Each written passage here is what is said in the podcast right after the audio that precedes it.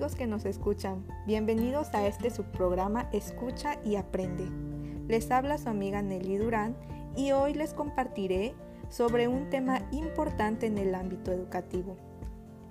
Conoceremos qué son las comunidades de aprendizaje y además les platicaré sobre mi experiencia en un proyecto de observación que realicé a una comunidad.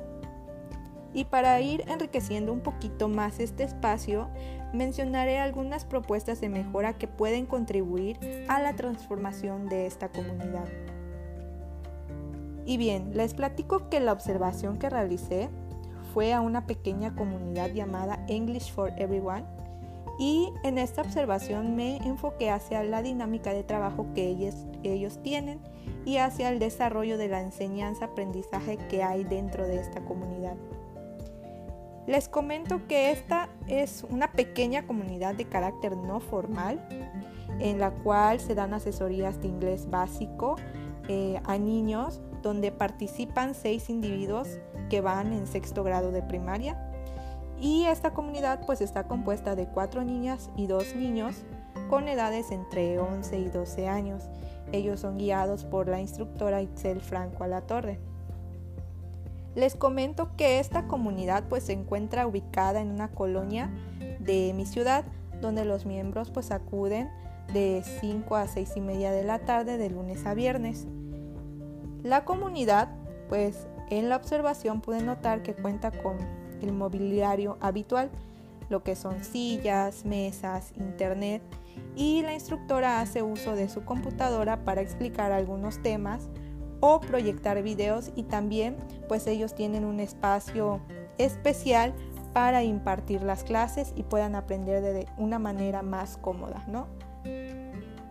También hacen uso de diversos materiales de apoyo, por ejemplo, un pequeño libro que la maestra les proporcionó a los integrantes de esta comunidad donde vienen las temáticas a trabajar utilizan sus libretas, sus colores, sus plumones, todo esto para decorar sus trabajos y aquí la instructora fomenta lo que es la creatividad. Además realizan trabajos en equipo e individuales también. Tengo que mencionar que esta comunidad, siendo pequeña y de carácter informal, pues no está ligada a ninguna institución y no le proporciona pues a los chicos un certificado que acredite sus conocimientos y tampoco cuenta con un plan o programa de estudios. Y pues bueno, les tengo que comentar también que debido a la pandemia del COVID que actualmente estamos viviendo, pues esta pequeña comunidad también optó por incluir medidas de seguridad, por ejemplo, como lo que son la distancia entre los participantes, el uso de gel antibacterial, el cubrebocas y pues además que esta pequeña comunidad esté integrada pues por pocos miembros, ¿no? Para evitar lo mejor posible el riesgo. Y sí amigos, pues les digo que estas medidas se deben tomar en cuenta siempre.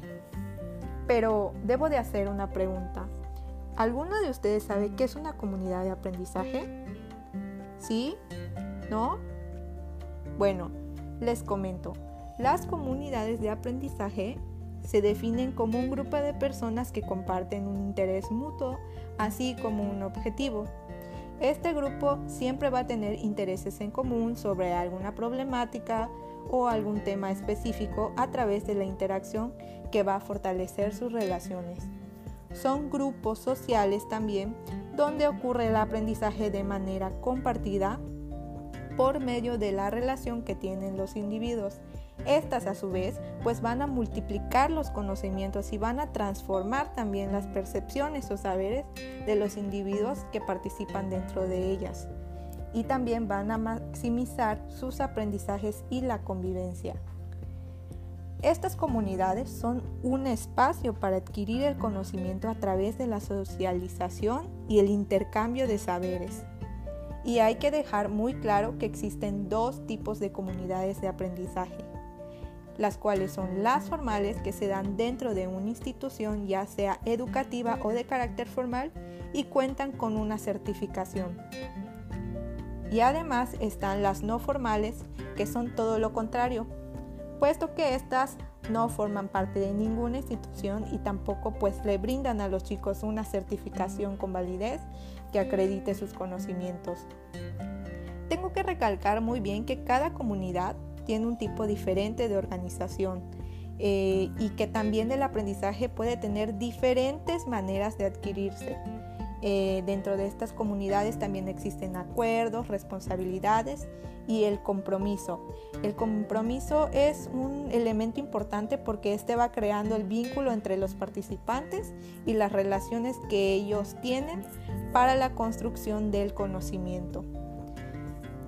Tengo que mencionarles también que algunos teóricos, por ejemplo, Brunner desde una perspectiva sociocultural, este teórico nos menciona que el aprendizaje se da por medio de una caja de herramientas.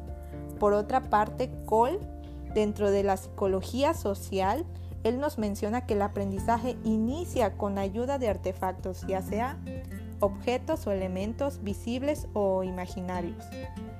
Por el contrario, desde una visión situada, la autora Frida Díaz Barriga, pues ella defiende más la enseñanza situada en prácticas auténticas. Estas requieren ser significativas y propositivas. ¿Y cómo? Pues incluyendo la colaboración de la construcción y la colaboración de las personas dentro de las comunidades de aprendizaje así como también el uso de las estrategias de aprendizaje situado, las cuales va a adoptar la comunidad para aprender a aprender. Y bueno, ahora les compartiré algunas propuestas de mejora que pueden hacer crecer y transformar esta comunidad English for Everyone. Y bueno, dado que esta es una comunidad eh, de carácter informal, pues estas estrategias lo que van a hacer es que van a favorecer tanto a los miembros que forman parte de ella, en este caso a los chicos, a la instructora y también a los padres de familia. ¿Y cómo? Pues van a utilizar todos los recursos que hay en su contexto a favor de su aprendizaje. Y bien, se puede diseñar una intervención con el propósito de desarrollar en los miembros, en este caso los chicos de la comunidad, la autonomía y una mayor responsabilidad en su propio aprendizaje, donde ellos puedan aplicar en proyectos reales todas sus habilidades y conocimientos adquiridos en la comunidad. Pero ¿cómo lo van a hacer? Bueno, pues la instructora los va a enfrentar a situaciones donde van a aplicar todo aquello que han aprendido. ¿Esto qué va a causar? Bueno, pues va a mejorar el desarrollo de su aprendizaje y la construcción de conocimiento significativo. Y además va a potencializarlos aún más en un ambiente positivo. Quiero comentar que una de las estrategias clave para la transformación de la comunidad es el uso del aprendizaje basado en el método de proyectos. Este es una, estrategia muy, muy importante ya que va a potencializar aún más los conocimientos de, los miembros de la comunidad.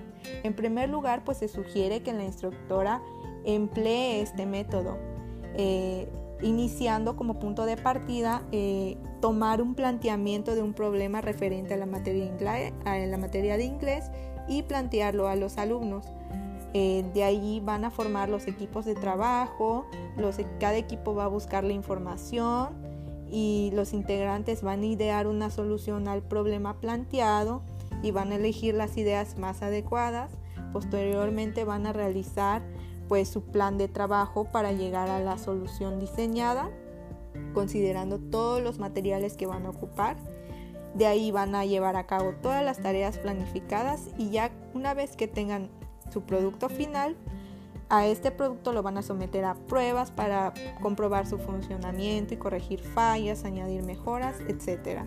Y por último, lo que es la divulgación o el conocimiento de resultados, la comunicación de resultados, pues este, esta parte consiste en comunicar al resto de la comunidad los resultados de su trabajo, ¿no? Compartiéndolo con los demás. En esta parte pues siento que la instructora puede incluir diversos recursos como el uso de la CNTIC, como lo que son las redes sociales, los blogs, los podcasts como este, o también organizar ferias o eventos donde participen otras comunidades afines y también puedan asistir los padres de familia. Y bueno, en segundo lugar también propongo el uso de prácticas situadas o de aprendizajes en escenarios reales, como por ejemplo la realización de campañas para fomentar o concientizar al público o a los extranjeros sobre el cuidado del medio ambiente en nuestras zonas turísticas. Eh, además, se pueden aprovechar todos los recursos de nuestro estado para eh, que los chicos hagan visitas a parques turísticos como por ejemplo Xcaret para que puedan aprender mediante la socialización colocándolos en un contexto real y así ellos puedan interactuar también con personas de otros países para poder poner en práctica todos los conocimientos que han adquirido dentro de la comunidad.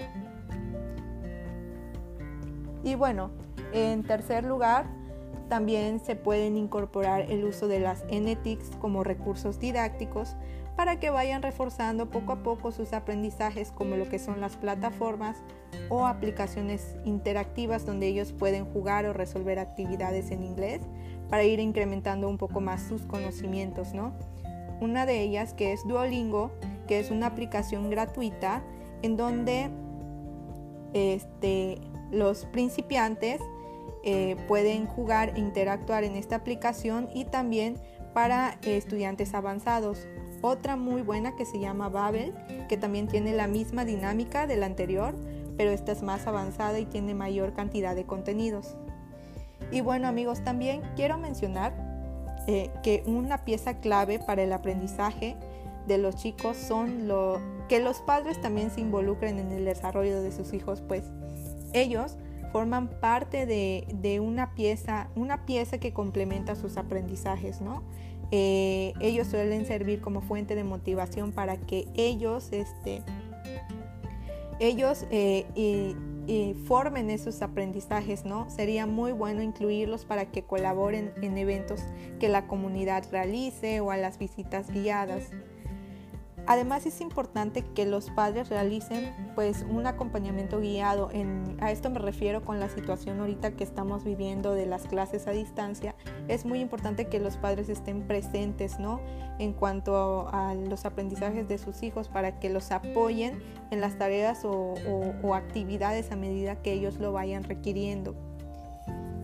Y también otra pieza clave que quiero mencionar que podría hacer crecer a la comunidad en cuanto a sus conocimientos es el apoyo de otras comunidades que imparten la materia eh, de inglés y también el apoyo de algunas escuelas de inglés de carácter formal y la participación de la comunidad en sus eventos.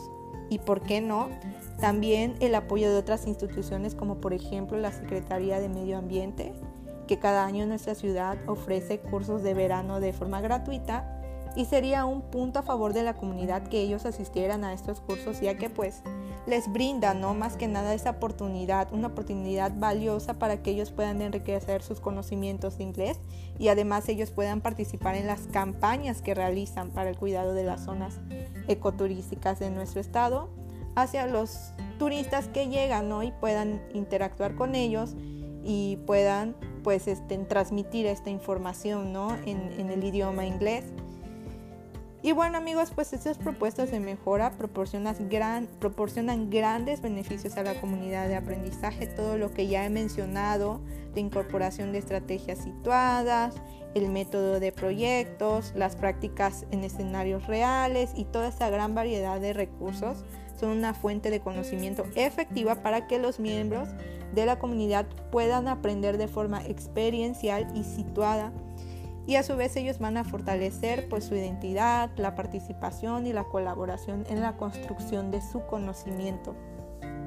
Además pues ellos van a adquirir diversas habilidades y diversas capacidades como la de la comunicación, el análisis y elaboración de diversas alternativas a la solución de problemas y también las destrezas en el uso de plataformas y aplicaciones digitales para su aprendizaje. Y en fin amigos, bueno, pues hasta aquí concluyo con la emisión del día de hoy despidiéndome y pues esperando que eh, la información que tratamos hoy les haya servido para comprender un poquito más cómo son las comunidades de aprendizaje y cómo éstas pueden transformarse. Y bien, hasta aquí concluimos la misión del día de hoy. Gracias por escucharnos.